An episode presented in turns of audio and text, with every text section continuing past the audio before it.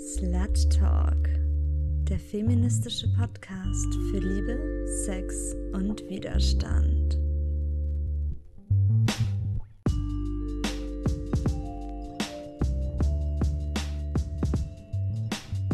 Wir sind Johanna und Petra und sprechen heute über sexualisierte Diskriminierung und Belästigung am Arbeitsplatz. Dazu haben wir uns äh, Miriam vom Frauennotruf eingeladen. Wenn wir das Thema Diskriminierung und sexuelle Belästigung beim, bei der Arbeit ansprechen, müssen wir erstmal überhaupt die Begriffe definieren. Dazu ähm, schauen wir uns als erstes die Arbeit an, nämlich eine Form von Abhängigkeitsverhältnis, da die meisten von uns arbeiten gehen, um Geld zu verdienen, um, ihren, um ihre Existenz zu finanzieren. Und äh, dieses Abhängigkeitsverhältnis ist natürlich besonders sensibel und erfordert einen, einen speziellen Schutz für diesen Bereich der Arbeit. Das allgemeine Gleichbehandlungsgesetz schafft eben diese Rahmenbedingungen und schafft klare Maßgaben, dass Diskriminierung bei der Arbeit verboten ist. Hier müssen wir aber verschiedene Formen von Arbeit differenzieren. Es gibt natürlich sozialversicherungspflichtige Lohnarbeit, klassische Angestelltenverhältnisse, aber auch Verhältnisse wie Werkstudierende, ZeitarbeiterInnen oder Saisonarbeitskräfte, die unter den Geltungsbereich des AGG fallen. Nicht unter den Bereich des AGG fallen Menschen, die selbstständig oder freiberuflich arbeiten, zum Beispiel in Formen der New Work bei Lieferdiensten oder klassisch im, im Kunst- und Kulturbereich. Eine größere aktuelle Debatte zum Thema Diskriminierung gibt es zum Beispiel zu der Benachteiligung von queeren und wiederverheirateten Menschen, die im Dienste der katholischen Kirche arbeiten. Um jetzt zu unserem Thema der sexuellen Belästigung und sexuellen Diskriminierung zu kommen, muss gesehen werden, dass der Arbeitsplatz ein soziales Gebilde ist, in dem soziales Handeln stattfindet und soziale Interaktion sowie soziale Kommunikation. Darunter wird die Vermittlung und die Aufnahme sowie der Austausch von Informationen wie auch Gefühle, Wünsche und Bedürfnisse zwischen zwei oder mehreren Personen verstanden. Da kommt es schnell mal zu einem Spannungsfeld und leider auch zu Grenzüberschreitungen. Rollendruck und Rollenkonflikte können Arbeitsverhältnisse belasten. Diese entstehen oft durch ein Rollenbild, das der Gegenüber mitbringt. Er hat eine bestimmte Vorstellung von der Rolle, die jemand in einer bestimmten Funktion, in einem bestimmten sozialen Stellung zu spielen hat. Solche Vorstellungen bestehen besonders auch hinsichtlich geschlechterspezifischen Verhaltensweisen. Geschlechterspezifische Verhaltensweisen können zu Mustern werden. In unserer Folge wollen wir uns besonders den oft leider geschlechtsstereotypischen Grenzüberschreitungen widmen, die bei sexueller Belästigung am Arbeitsplatz stattfinden. Natürlich sind nicht nur Frauen betroffen, aber die Gesellschaft schreibt Frauen oft immer noch Stigmas zu wie passiv sein, abhängig, niedlich, emotional und auf ein äußeres Erscheinungsbild bedacht. Der Mann hingegen wird stigmatisiert als stark, aggressiv, dominant und mit physisch und sexuellem Durchsetzungsvermögen. Wir wollen dazu aufrufen, diese Stigmas zu durchbrechen und klar unsere Grenzen dem gegenüber aufzuzeigen. Denn immer noch herrscht auch oft am Arbeitsplatz und in der Familie ein Klima, dass Männer mehr wert sind als Frauen, die Arbeit von Männern wichtiger wäre als diejenige von Frauen oder dass die Frau ins Haus gehört, während der Mann das Geld verdient. Diese Einstellungen begünstigen ungutes Klima am Arbeitsplatz und so kommt es schneller zu Grenzüberschreitungen am Arbeitsplatz wie sexuelle Belästigung. Sexuelle Belästigung am Arbeitsplatz ist jedes Verhalten, das von der betroffenen Person nicht erwünscht ist. Dazu zählt nicht nur verbale und physische Belästigung wie sexualisierte Sprüche oder unerwünschte Berührung, sondern auch nonverbale Formen wie anzügliche Blicke oder das Zeigen pornografischer Bilder. Wenn wir uns die neuesten Statistiken der Antidiskriminierungsstelle des Bundes anschauen, sehen wir, dass sogar 62 Prozent der Befragten Belästigung in Form von sexualisierten Kommentaren erlebt haben. 44 Prozent berichten von unerwünschten Blicken, Gesten oder Nachpfeifen und sogar 26 Prozent von unerwünschten Berührungen. Entscheidend ist hier dabei, dass die Belästigung als solches nicht objektiven Wahrnehmungs Kriterien entsprechen kann, sondern eine Belästigung vorliegt, sobald sich eine Person belästigt fühlt. Auch auf der Seite der Antidiskriminierungsstelle kann man nochmal nachschauen, was ganz genau verboten ist. Sexuelle Handlungen, die sie nicht möchten, zum Beispiel ein Kunde oder Kollege kommt ihnen körperlich zu nah, die Aufforderungen zu sexuellem Verhalten, das sie nicht möchten, zum Beispiel ein Kunde oder Kollege sagt, setz dich auf meinen Schoß, körperliche Berührung, die sie nicht möchten, zum Beispiel Berührungen an Brust und Po, die wie zufällig aussehen, oder Nackenmassagen, die sie nicht möchten, Sachen, die gesagt werden und einen sexuellen Inhalt haben, zum Beispiel Witze über Sex.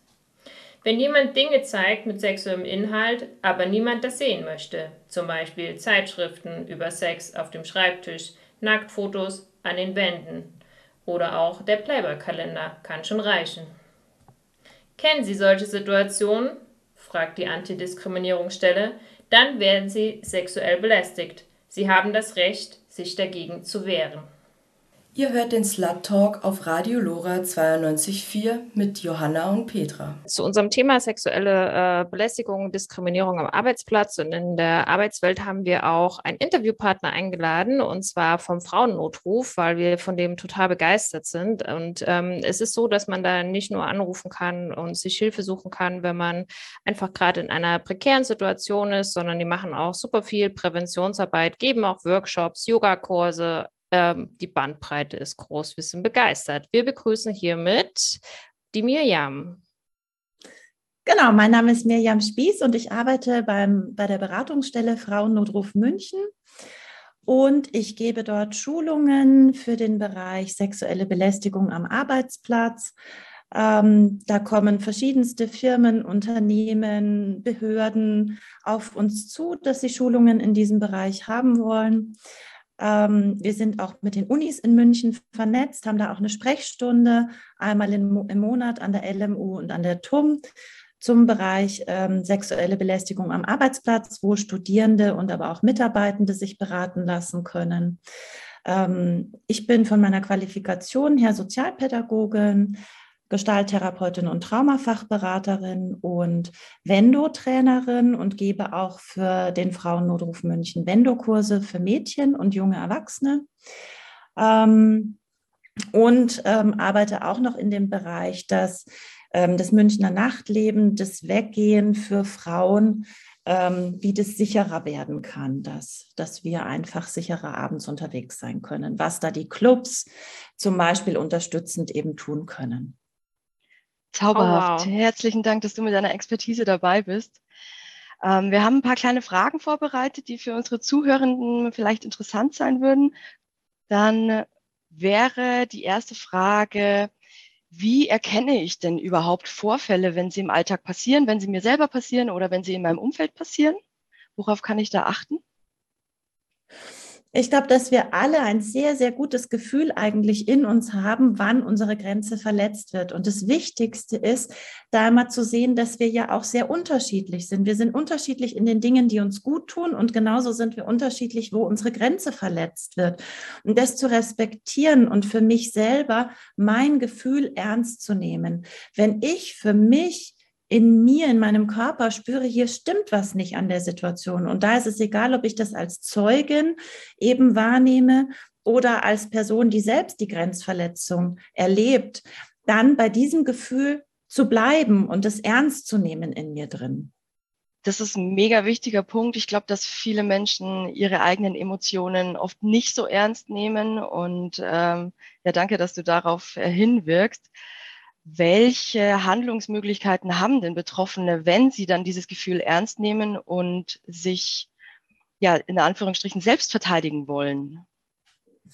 Genau, auch da ist es eben so, dass es immer wichtig ist zu gucken, was passt denn zu mir. Also es gibt oft solche ähm, Dinge in meinen Mädchenkursen, begegnet mir das auch oft, dass die zum Beispiel sagen, ja, und ich habe gelernt, ich soll dann Feuer rufen und nicht Hilfe, weil ähm, das quasi, da hören die Leute eher auf mich. Und mir ist immer das Allerwichtigste, davor sich zu überlegen, was passt denn zu mir? Es kann gut sein, ähm, wenn ich eine übergriffige Situation habe, denjenigen zu siezen Bevor ich aber gar nichts sage, weil ich so sehr irgendwie denke, ich muss mich an irgendwelche Regeln halten, ist es eben wichtig, überhaupt was zu sagen. Und das Entscheidende ist, wie souverän trete ich auf, wie ernst meine ich das Ganze, was ich sage. Also meine Körpersprache und meine Stimme sind noch viel entscheidender als der Inhalt meiner Worte. Und das heißt, ich kann in so einer Situation, ich kann meinen Kopf hochheben und weitergehen und quasi nichts in der Situation tun, weil ich sage, das entspricht mir. Ähm, ich kann aber auch direkt eben sagen, ich möchte gerne, dass das aufhört. Und da kann ich, also da finde ich, ist es ganz gut, so innerlich als ähm, Wegweiser zu haben, dieses zu sagen, ich benenne, was gerade passiert, ich kommentiere das und ich stelle eine Forderung auf. Das heißt konkret, ich kann zum Beispiel sagen, Sie haben mir gerade an den Po gelangt. Das fühlt sich für mich nicht angenehm an. Ich möchte, dass Sie das nie wieder tun. Das wäre so ganz komplett, das zu benennen, was gerade passiert. Ähm, und zu sagen, was macht das mit mir und die Forderung aufzustellen. Ich finde aber so, so wichtig auch zu sehen, viele Frauen können in der konkreten Situation nicht handeln. Die sind wie eingefroren.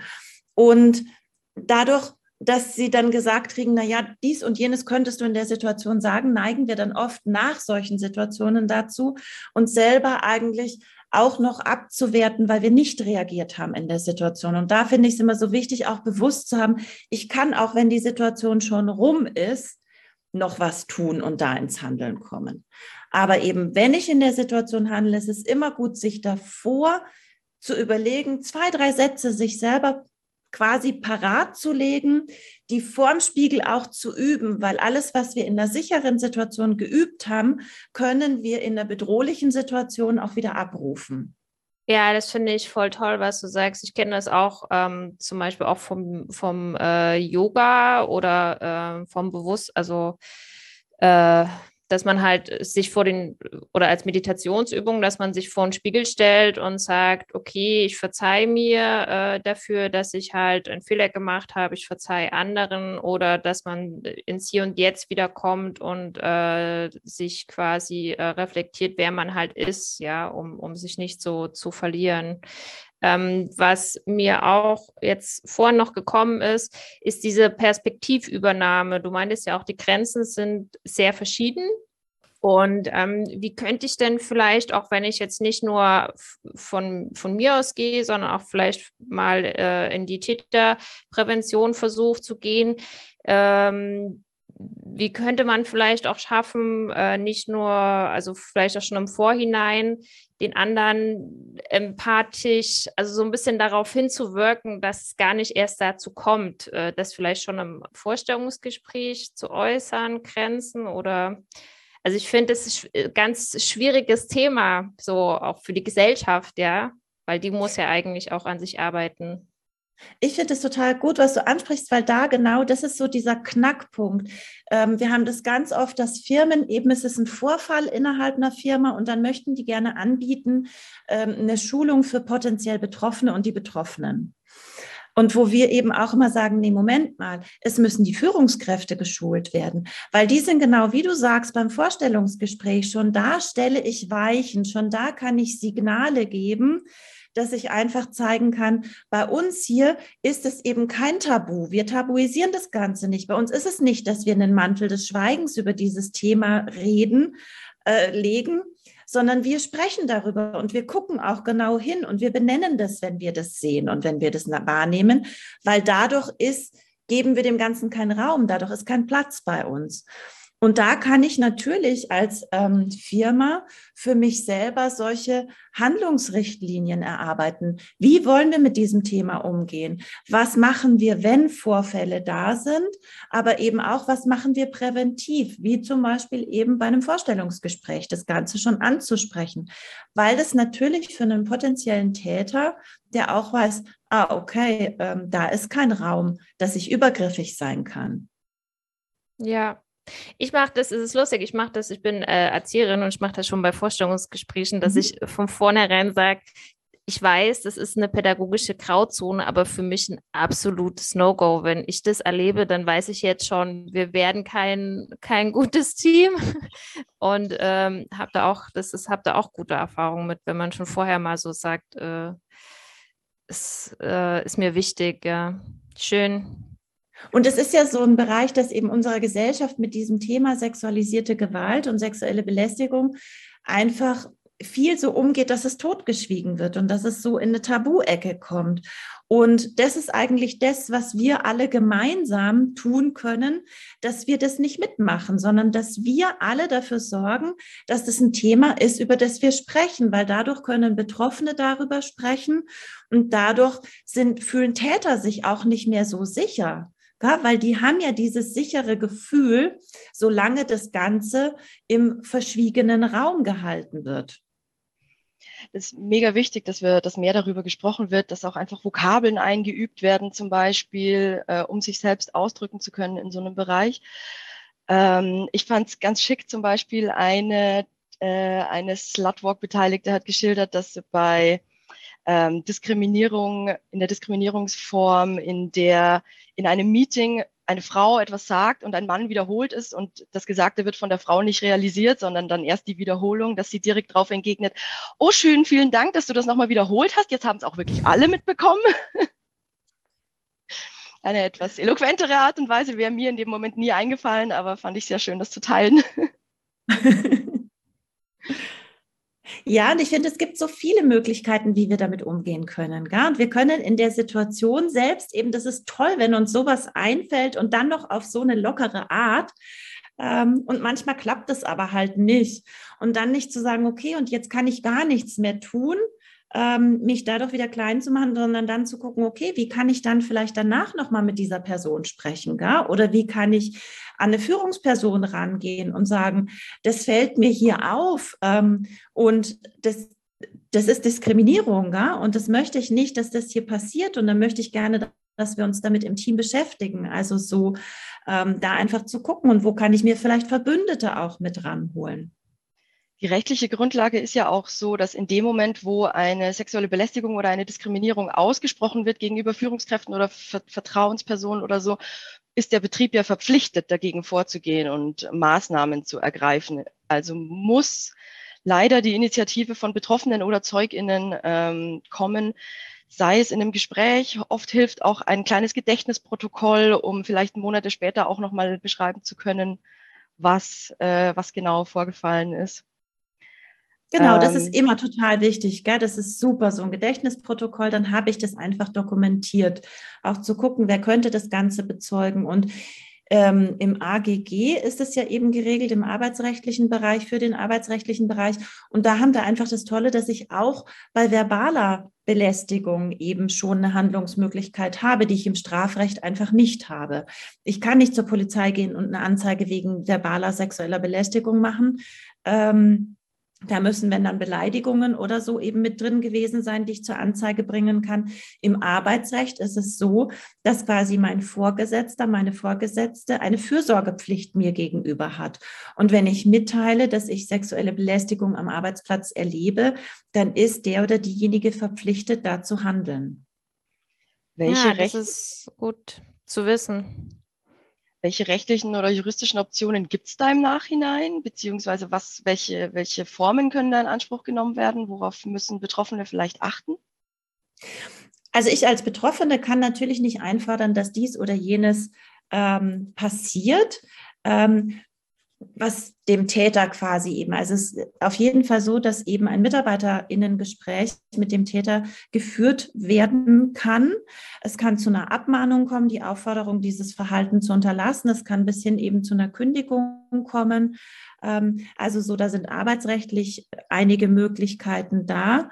Ähm, das kann ich als Betroffene natürlich erstmal nicht einfordern. So bei dem Mitteilen ist es schon gut, eben wirklich auch hier dieses Protokoll zu haben, vielleicht auch zu sagen, ich nehme mir eine Zeugin, einen Zeugen mit, ähm, einfach auch eine vertraute Person, dass ich nicht alleine da sitze, also eine Zeugin für dieses Gespräch, dass ich es mitgeteilt habe. Ähm, ja, und teile genau eben mit, auch da so dieses, ähm, auf einer klaren Sachebene, was ist vorgefallen, was ist da passiert. Da inkludiert die Sachebene wahrscheinlich auch die persönlichen Empfindungen, weil am Ende geht es ja darum, wie ich mich selber in der, in, der, in der Situation fühle, in der ich belästigt werde, oder?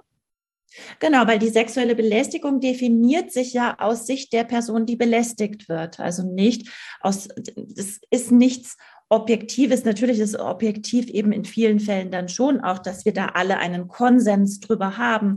Aber es wird definiert aus Sicht der Person, die die Belästigung erlebt hat, ob diejenige das als übergriffig empfindet oder eben nicht. Und von daher muss ich das auch mitteilen. Also ich muss das entweder dieser der belästigenden Person mitteilen oder aber eben ähm, meiner Vorgesetzten oder meinem Vorgesetzten. Ah, super. Jetzt habe ich gerade noch mal dran gedacht, weil du ja auch meintest, es ist manchmal gut, sich dann Verbündeten zu suchen. Also könnte ich theoretisch, also wenn ich jetzt zum Beispiel niemanden zum Reden habe, auch beim Frauennotruf anrufen, um einfach ähm, mir ein bisschen mentale Verstärkung zu holen oder mal nachzufragen, ähm, wie würdet ihr reagieren oder was hätte ich jetzt für Möglichkeiten? Also ich finde es immer total gut, eine Fachberatung in Anspruch zu nehmen. Das ist total schön, wenn ich eine Arbeitskollegin oder auch eine Freundin habe, mit der ich mich gut über das Thema austauschen kann. Aber das ist natürlich nicht immer sicher, dass ich das habe. Und außerdem ist die natürlich, hat die nicht das Fachwissen. Und deswegen finde ich schon immer gut, nochmal eine Fachberatungsstelle wie den Frauennotruf eben in Anspruch zu nehmen und zu gucken, die Situation nochmal zu sortieren, weil es passieren ja so viele Dynamiken in uns als Betroffene, ähm, von dem, dass wir überlegen, ja, vielleicht habe ich ja selber doch irgendwas falsch gemacht, ähm, also habe irgendwie zu dem Verhalten beigetragen. Ähm, und das passiert auch oft, wenn wir uns eben Menschen mitteilen, dass die das auch hinterfragen, dass die auch hinterfragen, na ja, das hast du bestimmt falsch verstanden, das war doch nur ein Scherz. Solche Dinge, dass es abgeschwächt wird. Und wenn ich zu einer Fachberatungsstelle gehe, die können nochmal mit mir die Situation ganz, ganz klar eben ähm, besprechen und auch einordnen und von daher mir selber noch mal mehr Klarheit geben, das auch gegenüber dann einem Vorgesetzten gut vertreten zu können und sagen zu können, das war ein Übergriff, das war eine übergriffige Situation, wenn ich selber das in mir klar habe. Und das ist einfach völlig normal, dass Betroffene da erstmal unsicher sind. Das sind die meisten Betroffenen. Und wenn ich jetzt bei euch anrufe, dann wäre das auch anonym. Also ich müsste dann nicht meinen Namen angeben oder den vom Arbeitgeber, sondern ihr würdet mich auch einfach so mit meiner Geschichte beraten, oder? Genau, das, das ist so das Prima. Du könntest anrufen, du kannst aber auch online dich eben an uns wenden. Das ist quasi, dann, dann hören wir ja nicht mal deine Stimme. Ähm, und kannst dir absolut, absolut anonym und vertraulich eben Beratung holen und da eine fachliche Unterstützung holen. Wir sind keine Juristinnen, gell? das ist kein juristischer Rat, den wir da geben, aber wir können eine Situation ganz gut einschätzen und eben, was ich immer super wichtig finde, diese persönliche innere Stärkung zu bekommen ähm, und auch das, okay, und wie kann ich jetzt weitermachen? Wo wende ich mich jetzt hin? Ist es jetzt gut, zum Beispiel vielleicht auch erstmal noch Kontakt zu einer Rechtsanwältin aufzunehmen, bevor ich ähm, irgendwas mache, um mich da nochmal beraten zu lassen? Wie gehe ich jetzt am besten vor? Oder wie wende ich mich an meinen Arbeitgeber? Wie formuliere ich das am besten? Das auch wieder einzuüben. Ah, super. Wenn du dich dann an, den, äh, an die arbeitgebende Instanz wendest, welche potenziellen Maßnahmen könnte so ein Betrieb ergreifen, um ähm, ja sowohl den einen Fall zu verarbeiten, als auch potenzielle neue Fälle zu, äh, zu verhindern, also im, im Sinne der Prävention? Also von Seiten des Unternehmens habe ich die Möglichkeit, präventiv Handlungsrichtlinien eben zu erarbeiten, auch Strukturen zu erarbeiten. Wie sind denn Meldevorgänge? Gibt es bei uns, sind wir so groß, ähm, dass es bei uns eine Gleichstellungs-, eine Frau, Frauenbeauftragte gibt? Wer ist denn da eigentlich zuständig? An wen wird sich gewendet? Weil das einfach auch ganz oft ist, wir wissen aus dem Bereich, dass sowohl die Betroffenen, also von der Statistik her, ähm, weiß nicht mal die Hälfte der Mitarbeitenden in Unternehmen, wohin sie sich überhaupt wenden sollte. Also da sind diese Strukturen gar nicht bekannt. Und das ist natürlich auch Aufgabe in dem Unternehmen, selber erstmal klar zu haben, wie sind denn unsere Strukturen und das dann auch wiederum auf die Mitarbeitenden, denen eben auch transparent zu machen, dass sie überhaupt wissen, wo kann ich mich hinwenden. Ähm, weil das eben auch schwierig ist, dann wende ich mich vielleicht an eine Person, die weiß aber gar nicht, dass sie zuständig ist dafür oder weiß gar nicht, was sie machen soll. Also da erleben wir einfach oft sehr schwierige Situationen für Betroffene, die sich wohin wenden. Also als Unternehmen das klar zu kriegen, ähm, dass da eine Transparenz ist. Und das kann ich eben auch ähm, durch Aushänge und so weiter, durch, durch Rundschreiben informieren, so und so sind bei uns die Wege, ähm, die dann, ihr könnt euch da und da hinwenden. Und dann wird dies und jenes so und so weiterlaufen. Also, dass die Mitarbeitenden da genau wissen, wer ist meine Ansprechpartnerin in Unternehmen ist es auch so, dass es wichtig ist, dass ein Unternehmen eine Bewusstheit hat darüber, dass ich zum Teil zum Beispiel Menschen in unterschiedlichen Anstellungsverhältnissen habe. Und ähm, zum Beispiel, wenn ich jetzt äh, Mitarbeiterinnen habe von irgendwelchen Subunternehmern oder so, die kennen oft dann überhaupt nicht die Wege, wo sie überhaupt hingehen könnten. Also wenn ich jetzt zum Beispiel eine große Klinik nehme, dann habe ich da in unterschiedlichsten Anstellungsverhältnissen Menschen arbeiten, die auch alle auch noch unterschiedliche Wege dann zu gehen haben. Und auch da brauche ich jemanden, der als Ansprechperson dann sagen kann, ja, genau, du, ah, so und so ist dein Anstellungsverhältnis, dann musst du dich dahin wenden. Ähm, und darüber auch so ein Bewusstsein zu haben, ah, okay, wir haben hier eine Unternehmensstruktur, ähm, die da eben auch förderlich im Prinzip ist, weil es klare Strukturen sind. Ja, total. Ich musste jetzt auch ein bisschen an, äh, an äh, selbstständige Models oder äh, Leute beim Film denken, die dann vielleicht ohne Agentur zum Casting gehen. Wäre für die dann so ein Vendo-Kurs oder sowas sinnvoll, so zur Selbstbehauptung oder was macht man da bei diesem Vendo-Kurs? Genau, also ein Vendo-Kurs finde ich für alle Frauen und Mädchen mega sinnvoll. Einfach weil, also Vendo ist ein Konzept, was speziell nur für Frauen und Mädchen entwickelt wurde und auch nur Frauen und Mädchen Trainerinnen sind. So, das finde ich schon mal ganz, ganz wichtig, eben auch ähm, zu sehen, eine Frau zu sehen, wie die in die Selbstbehauptung geht. Gell? Wir müssen es nicht von Männern lernen. Ähm, das widerspricht sich schon, finde ich total. Wenn ich einen Mann als Modell dastehen habe, der mir zeigt, wie ich als Frau mich gegen einen Mann wehre, ähm, das passt für mich überhaupt nicht zusammen. Und das Wichtige im Vendo ist eben auch zu sagen, ähm, nur 20 Prozent ist die Technik, die ich wirklich anwende. Und dazu sagen, diese Technik muss ganz einfach sein, damit ich die in der Notsituation auch abrufen kann. Aber 80 Prozent der Selbstbehauptung und Selbstverteidigung ist das, dass wir Frauen uns die innere Erlaubnis geben, dass wir wem anderen wehtun dürfen, um uns zu schützen. Und das ist einfach was, was bei uns sozialisationsbedingt uns schwerfällt. Und das quasi zu sehen, ah, okay, das macht es uns schwer und daran arbeiten wir eben dann auch in den Vendo-Kursen. Neben der Technik, weil nur die Vermittlung von Technik reicht einfach nicht aus.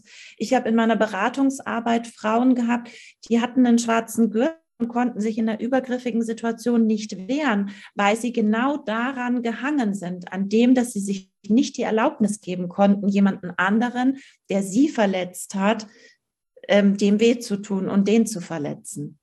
Jetzt ist eine Frage, die wir uns oft gestellt haben. Erkennen TäterInnen potenziell, wer schon mal Opfer war, wer vielleicht ein, ein schwacher Mensch ist oder ein triggerbarer Mensch ist? Wie können wir mit solchen Triggern umgehen? Kannst du uns dazu was sagen? Also wir erkennen uns alle gegenseitig.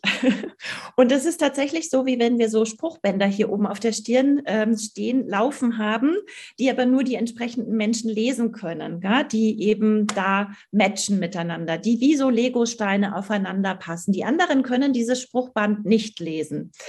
Ähm, das würde jetzt zu weit führen, das eben weiter aufzudröseln. Ähm, aber ich kann da natürlich daran arbeiten für mich selber so. Ähm, schon alleine, indem ich ein Bewusstsein davon, eine Bewusstheit darüber entwickle, ähm, dass ich merke, ah, okay, mh, dann fange ich mal an, an meiner Körpersprache zu arbeiten, weil da kann ich natürlich ähm, was verändern in mir. Wir alle sind uns einig, dass jeder Mensch Fahrradfahren lernen kann. Und genauso kann ich Verhaltensweisen auch lernen. Ich muss sie üben, so wie ich ein Musikinstrument und Fahrradfahren auch üben muss und dranbleiben muss, so muss ich Verhaltensweisen eben auch üben und muss ganz bewusst mir immer wieder sagen, ähm, so will ich mich jetzt verhalten. Ich stelle mich zum Beispiel gerade aufrecht hin, auch wenn mir eigentlich irgendwie danach ist, irgendwie mich klein zu machen und verschwinden zu wollen, aber bewusst reinzugehen und zu sagen, nee, und ich stehe jetzt hier aufrecht da und stehe fest verbunden mit der Erde auf meinen Beinen.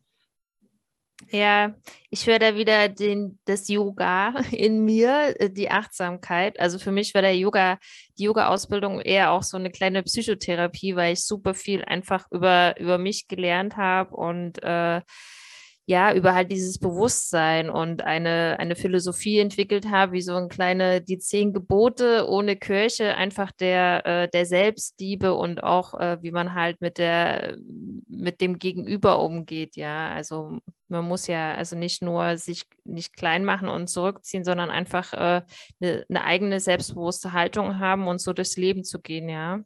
Das ist, ähm, denke ich, auch ganz, ganz wichtig, ja. Genau, und es ist nicht so, dass uns dann niemand angreift, also dass wir dann quasi im Safe Space sind, wenn wir das machen können. Aber wir ziehen das schon mal weniger an. Ne? Also es schreckt schon sehr viele potenzielle Täter ab, ähm, uns anzugreifen. Und dann ist es eben gut, ähm, vorbereitet zu sein auf die, die sich nicht davon abschrecken lassen. Dass ich einfach sage, okay, und was habe ich dann noch zur Verfügung? Ah, okay, ich habe eine Stimme zur Verfügung. Okay, und wenn dann jemand nicht drauf hört, dass ich ähm, laut und ernsthaft sage, hau ab, lass mich in Ruhe, dann habe ich auch ähm, meinen Körper eben als, als Möglichkeiten, mich zur Wehr zu setzen, zur Verfügung. Ja, das fand ich jetzt auch voll toll, äh, was du noch gesagt hast. Und ich glaube auch, dass diese, dass die Gesellschaft ist irgendwie schon am Wandel, ja. Also diese, diese Stigmatisierung der Frau äh, lässt ein bisschen nach. Wir müssen aber, denke ich, auch aufpassen, dass wir halt die Männer nicht stigmatisieren. Also ich habe mal äh, Rollenbilder äh, gegoogelt und da kam natürlich schon auch äh, dieses typische, ja, der Mann ist eher äh, sexuell und neigt äh, dazu, das äh, gewalttätig auch mal einzufordern. Ja, und dann dachte ich mir so, oh, okay, äh, ist jetzt auch nicht so freundlich, ja, das allen Männern so zu unterstellen. Ähm, da ist es es ist toll, ja, die ganze Gesellschaft kann da eigentlich ein bisschen an sich arbeiten und äh, von allen Seiten, dass wir auf die Nächstenliebe und einfach diese Rollenbilder und somit auch diesen Rollendruck, den wir da alle haben, äh, oft äh, ein bisschen runternehmen.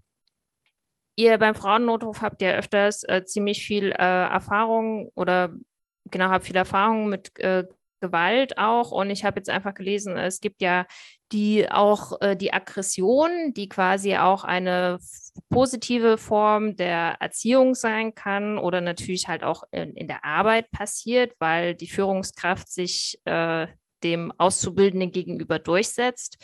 Ähm, weiß nicht, kannst du da irgendwie einen, einen Tipp geben, auch so, wie, wie kann ich mich denn meinem meinem Kind oder äh, meinem Jugendlichen oder dem Auszubildenden gegenüber durchsetzen, ohne ihn jetzt anzuschreien? Oder ist es einfach eine Haltungssache? Also Kindern gegenüber ist es eine wahnsinnige Haltungssache. Ist es, denkst du, ist bei Jugendlichen auch so? Jugendlichen gegenüber meinst du? Ja, oder seinem Kollegen gegenüber. Also ja, ich glaube, grundsätzlich ist es eine Haltungssache, ne? Also, dass ich das verinnerlicht haben kann, wie möchte ich gerne mit Menschen umgehen? Ähm, und ich finde total wichtig, wenn ich mich mit dem Thema Grenzverletzungen beschäftige, dass ich mich auch damit beschäftige, wo verletze ich denn Grenzen von anderen? Und ich finde gerade das Thema, was du ansprichst, ähm, in unserer Gesellschaft werden einfach die Grenzen von Kindern unglaublich viel verletzt. Von den Eltern, von der Schule, also von, die sind ständig in Situationen, wo ihre, oder ständig, aber viel in Situationen, wo ihre Grenzen verletzt werden. Und das ist ja eigentlich genau das Problem, weil wir nicht aufwachsen und lernen, unsere Grenzen werden respektiert, sondern weil wir lernen, okay, da gibt es wen Mächtigen und der darf deine Grenzen verletzen, weil das die Eltern ja auch transportieren, hey, das ist okay, was wir machen. Und die ganze Gesellschaft das transportiert, dass es okay ist, dass die Grenzen verletzt werden. Und da für mich selber zu gucken, okay, wo bin ich denn mit meinem Verhalten, wie du es gesagt hast, mit dem Anschreien? Wo bin ich als Mutter in der Früh, wenn es schnell gehen muss und ich noch schnell die Haare von meiner Tochter bürsten will zum Beispiel und die schreit irgendwie, au, das tut weh und ich bin so in meinem Film drin. Wir müssen jetzt aber schnell in den Kindergarten ähm, und sagt dann eben, jetzt hab dich nicht so. Was ist das für eine Botschaft, die ich da an mein Kind gebe? Ich sage ganz klar, du, dein Schmerz ist völlig unwichtig, weil es ist wichtiger, dass wir jetzt schnell und pünktlich in den Kindergarten kommen. Und sich da zu überlegen, wo bin ich eigentlich grenzüberschreitend? Und ich finde das ein super wichtiges Thema. Und sich da zu überlegen, wie möchte ich mit Kindern, mit Jugendlichen und mit KollegInnen umgehen? Wie möchte ich mit Menschen um mich herum umgehen? Und sich bewusst zu machen, dass wir immer wieder Grenzen überschreiten.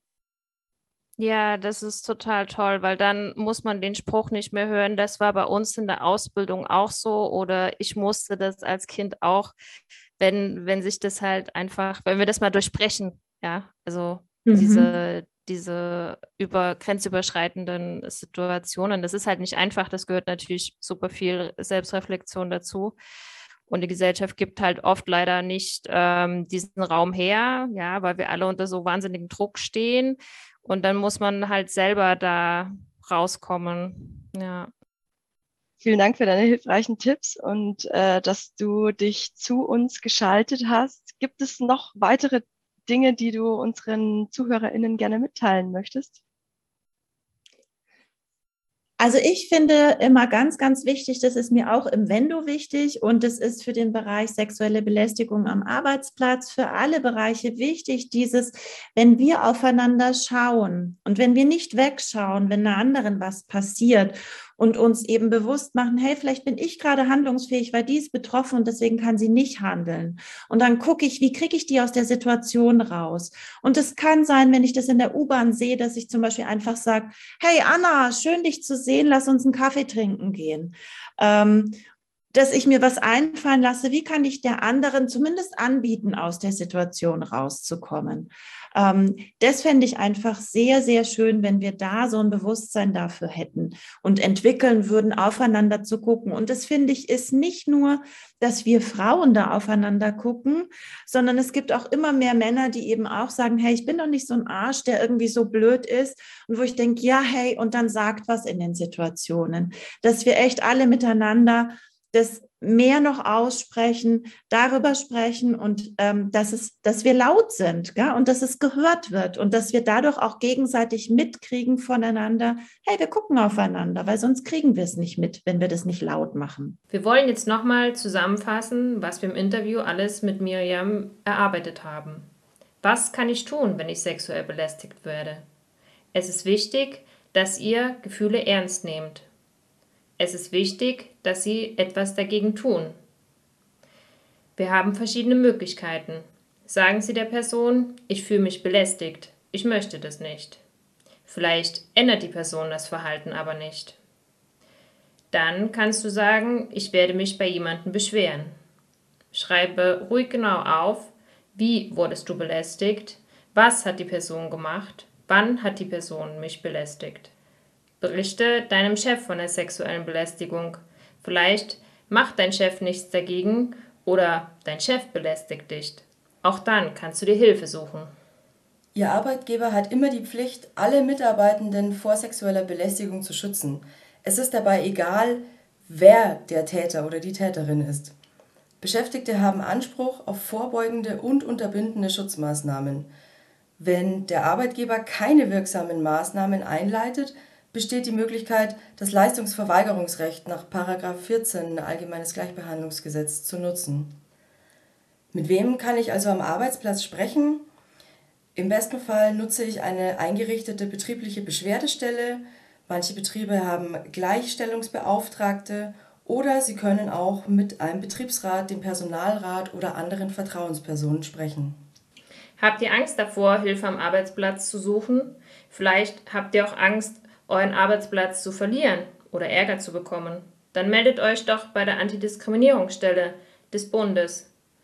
Telefon 030 185 551 855 oder beim Hilfetelefon Gewalt gegen Frauen 0800 0 116016. Der Frauennotruf ist natürlich auch eine Option, den gibt es in verschiedenen Städten. Es gibt auch ein Männertelefon.